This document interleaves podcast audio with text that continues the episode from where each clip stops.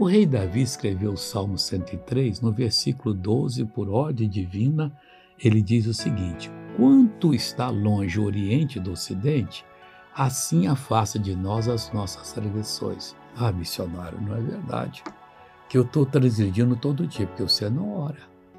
A hora que você colocar, entender essa palavra e orar, o Oriente e o Ocidente nunca vão se encontrar. Aqui está o globo terrestre. Vamos dizer que é isso aqui. Aqui é o Polo Norte, aqui é o Polo Sul. Se você andar a norte, você vai passar pelo Polo Norte e vai passar no Polo Sul. Mas aqui está o Oriente, o, o Oriente, aqui está o Ocidente. Quem anda a Oriente nunca vai parar de andar a Oriente. E quem anda ao Ocidente nunca vai parar. Eles nunca se encontram.